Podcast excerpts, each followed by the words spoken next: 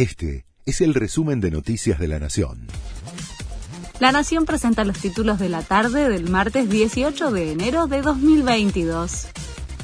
Tras el récord de contagios, los positivos ahora siguen a la baja.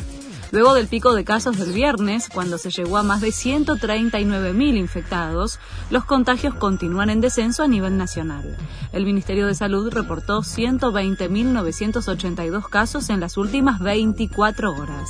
Además, se informaron 189 fallecimientos a causa del coronavirus. Anthony Blinken le aseguró a Santiago Cafiero que Estados Unidos apoya una economía argentina vibrante.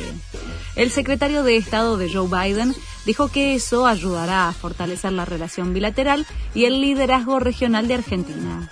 El encuentro se da en el marco de la negociación del país con el FMI. Sin embargo, ninguno de los dos mencionó el avance del acuerdo de la Argentina con el fondo. El blue alcanza un nuevo récord máximo. El dólar informal avanzó dos pesos y llegó a venderse en 211 en la City porteña, marcando un nuevo récord nominal. Con este valor, el blue volvió a aumentar la brecha respecto al tipo de cambio oficial, mostrando una diferencia de más de 102%.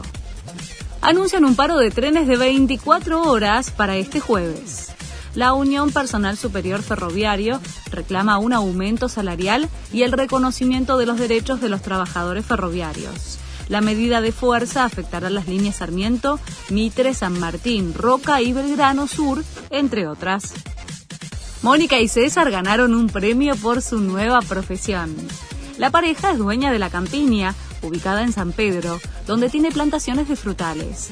Durante el certamen de la vigésimo segunda fiesta provincial del durazno y la producción, recibieron la distinción de oro por la calidad de sus frutos. Este fue el resumen de Noticias de la Nación.